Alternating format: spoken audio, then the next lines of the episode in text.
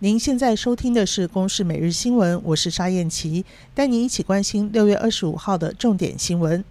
云林县沿海地区近日持续降雨，麦寮一名七十四岁的李姓老翁，二十二号独自前往浊水溪出海口挖野生蛤蜊，却失踪。家属报案寻人。这两天下大雨，海象极度不佳，海巡单位一度派出空拍机海空侦搜。救难协会的五十六岁王姓、六十七岁黄姓救难员没有携带通讯装备，在二十四号上午十点钟骑水上摩托车出海寻找，到下午三点多换班的时候没有回来。海巡和消防单位获报集结人力，分组沿浊水溪内河道以及出海口岸一路搜寻。二十四号晚间入夜之后，风浪变大，开始涨潮，增加搜救的困难。麦寮消防分队徐小队长表示，失踪的两人已经在今天清晨两点十分自行平安走到海巡署第四岸巡队队部报道，人员都没有受伤，不需要送医，只想回家休息。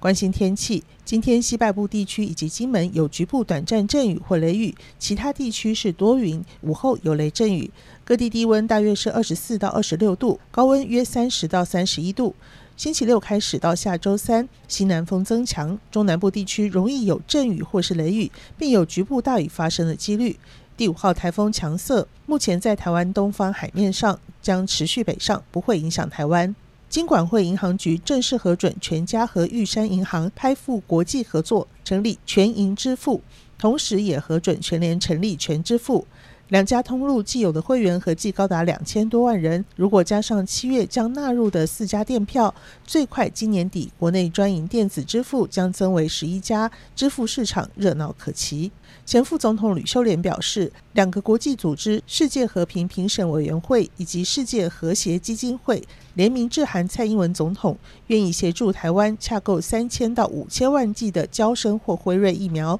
总统府发言人张纯涵表示，总统府虽然还没有正式接获来信，但是已经得到相关讯息，已经请中央流行疫情指挥中心以及外交部寻相关专业指引及作业程序，就相关讯息进一步了解。参谋总长黄树光即将在六月三十号届龄退休。国防部公告，由陆军司令陈宝瑜上将担任，七月一号生效。同时，国防部军政副部长张哲平调任国防大学校长。不过，国防部还没有公布遗缺由谁接任。蔡政府任内是否会出现第一位文人副部长，值得观察。透过白宫发表声明稿，呼吁北京停止打压媒体。日本官房长官加藤胜信则在记者会上表示，香港的言论自由和报道自由将大幅后退，令人深感忧虑。中国外交部回应，日方干涉香港事务和中国内政，严重违反国际法以及国际关系基本准则，绝不接受日方的谬论。以上由公视新闻制作，谢谢您的收听。